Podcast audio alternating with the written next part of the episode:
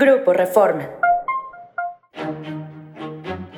Esto es Agenda Reforma. Hoy es jueves 10 de noviembre.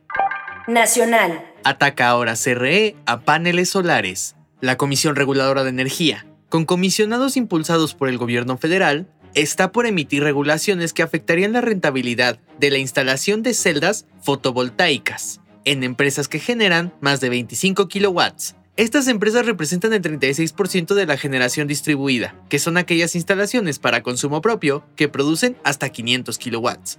Contrario a la tendencia internacional de favorecer la generación y los ahorros con el uso de energía limpia, expertos advierten que los cambios promovidos por la CRE frenarían la inversión en este tipo de energía solar.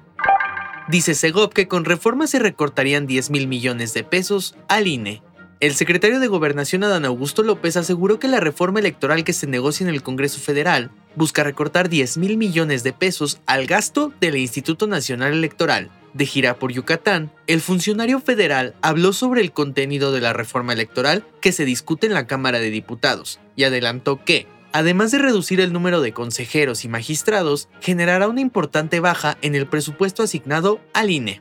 Internacional. Sufre Trump revés en elección.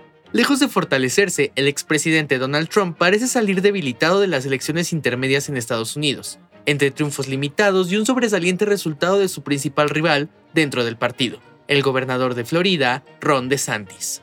El exmandatario incidió en primarias republicanas clave y realizó mítines en todo el país, pero a varios de los candidatos que eligió no les fue bien en las urnas. De los 300 llamados aspirantes negacionistas, en referencia a que aún desconocen el triunfo del demócrata Joe Biden en 2020, solo 100 obtuvieron victorias.